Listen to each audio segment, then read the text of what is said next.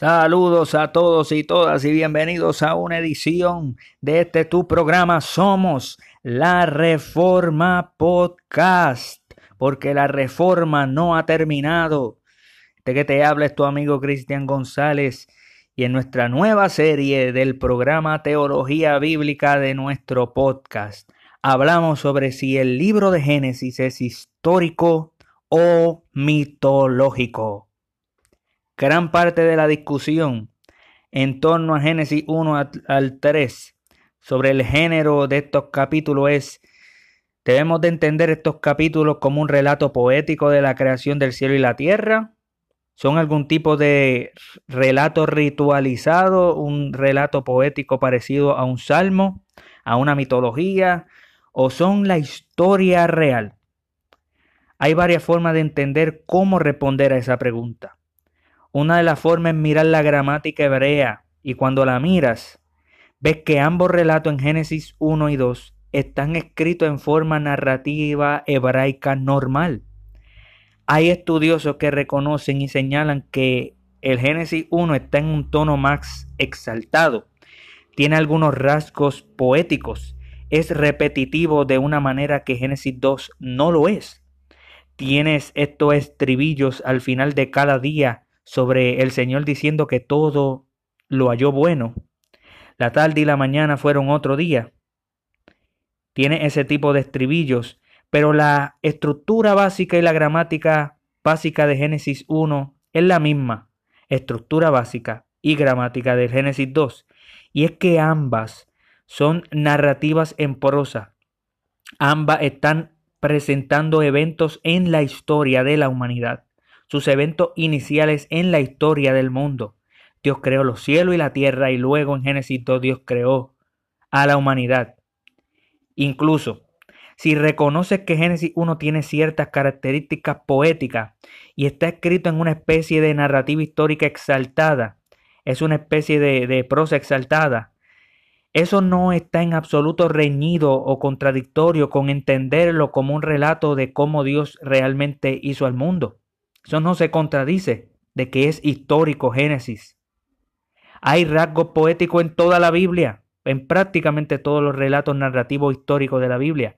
Hay repetición en la mayoría de los relatos narrativos del Antiguo Testamento. O lea el libro de jueces que dice que, que el pueblo eh, hacía lo que bien le parecía. Montones de capítulos dicen eso. Hay uso de palabras clave en toda la Biblia. Se, utilizan recursos poéticos en toda la Biblia, en, lugares donde son históricos, hay poesía ahí adentro. De modo que el hecho de que Génesis 1 se utilicen expresiones poéticas no es contradictorio, no está reñido con entenderlo también como un relato histórico. Porque una vez que uno toma la decisión de que la poesía y la historia son dos cosas diferentes y contrastantes, gran parte del Antiguo Testamento comienza a parecerte como una poesía mitológica, como algo mitológico. Pero Génesis 1 y 2 están escritos en el mismo tipo de prosa que el libro de los reyes y crónicas y otros libros de la Biblia. Y deben de entenderse como el comienzo de la obra de Dios en el mundo y en la humanidad. La lectura tradicional de la mayoría de los exégetas judíos y cristianos histórica a través de la historia es a favor de que Génesis 1 al 3, Génesis completo es histórico, especialmente Génesis 1, que es donde el debate comienza. Es histórico. la creación de seis días es abrumadoramente la posición mayoritaria de los comentaristas clásicos.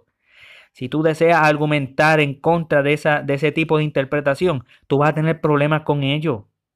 Si quieres argumentar que tu punto de vista revisionista es obvio, según el texto, se encuentra en la difícil posición de argumentar que la mayoría de los comentaristas históricos pasaron por alto lo que le estaba diciendo el texto, expertos en la materia.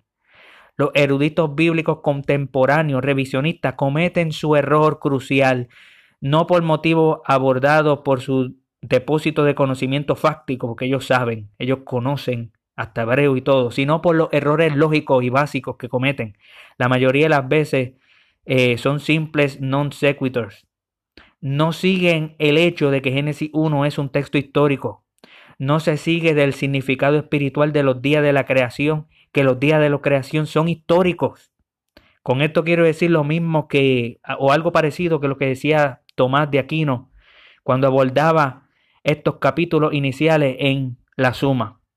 Él dice que los significados espirituales de las escrituras deben leerse en armonía con su significado histórico, porque es precisamente en su significado histórico donde tenemos motivo para sostener que no están diciendo verdades espirituales, eh, perdón, para sostener que nos están diciendo verdades espirituales sobre la realidad según la historia.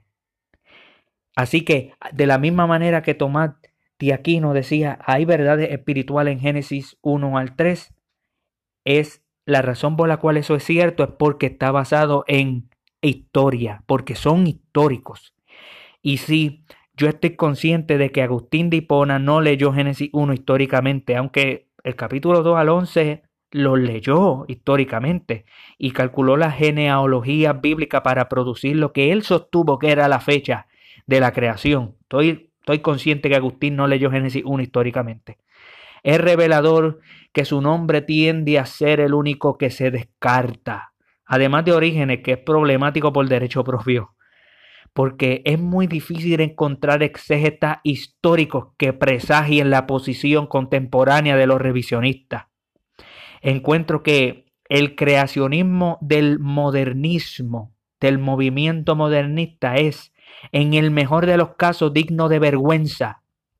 Y no estoy interesado, obviamente, de echar a nadie fuera del reino, sino simplemente en un nivel fáctico eh, eh, estoy diciendo esto, la mayoría de los movimientos teológicos hermenéuticos típicos hechos por los críticos de la lectura histórica no lo ven así como historia. Y por eso es que nos sirven. Pero nosotros los reformados tenemos comentaristas excepcionales. Si los lees, reconocerás que sus afirmaciones sobre Génesis 1 no son un rechazo a la asombrosa artesanía literaria que se utiliza para producir el texto, sino una declaración más amplia sobre el tipo de narrativa histórica de la literatura.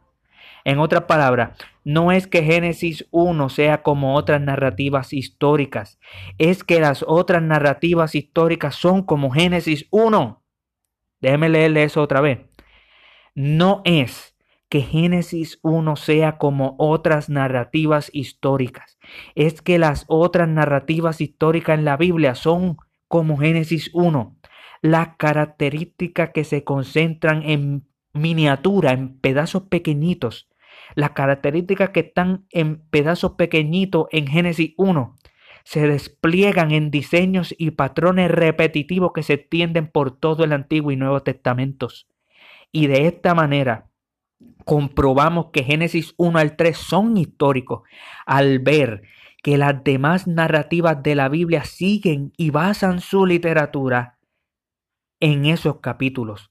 Y como nadie contemporáneo que es que sea ortodoxo, aunque sea contemporáneo y revisionista, nadie que sea ortodoxo duda de la literatura histórica como Crónica, Reyes, Esdra, Nehemías, y, eh, eh, entre todo el Antiguo Testamento y, y el Nuevo Testamento no dudan de que eso sean histórico, esa literatura sea histórica, no deben entonces de dudar de Génesis 1 al 3 y de todo el libro de Génesis como histórico, porque de ahí es que se basa todos los libros del Antiguo y Nuevo Testamento. De lo contrario, está siendo usted inconsistente o contemporáneo, pero supuestamente ortodoxo en decir que todo el Antiguo Testamento, la mayoría del Antiguo Testamento y el Nuevo Testamento son históricos, pero estos pasajes no.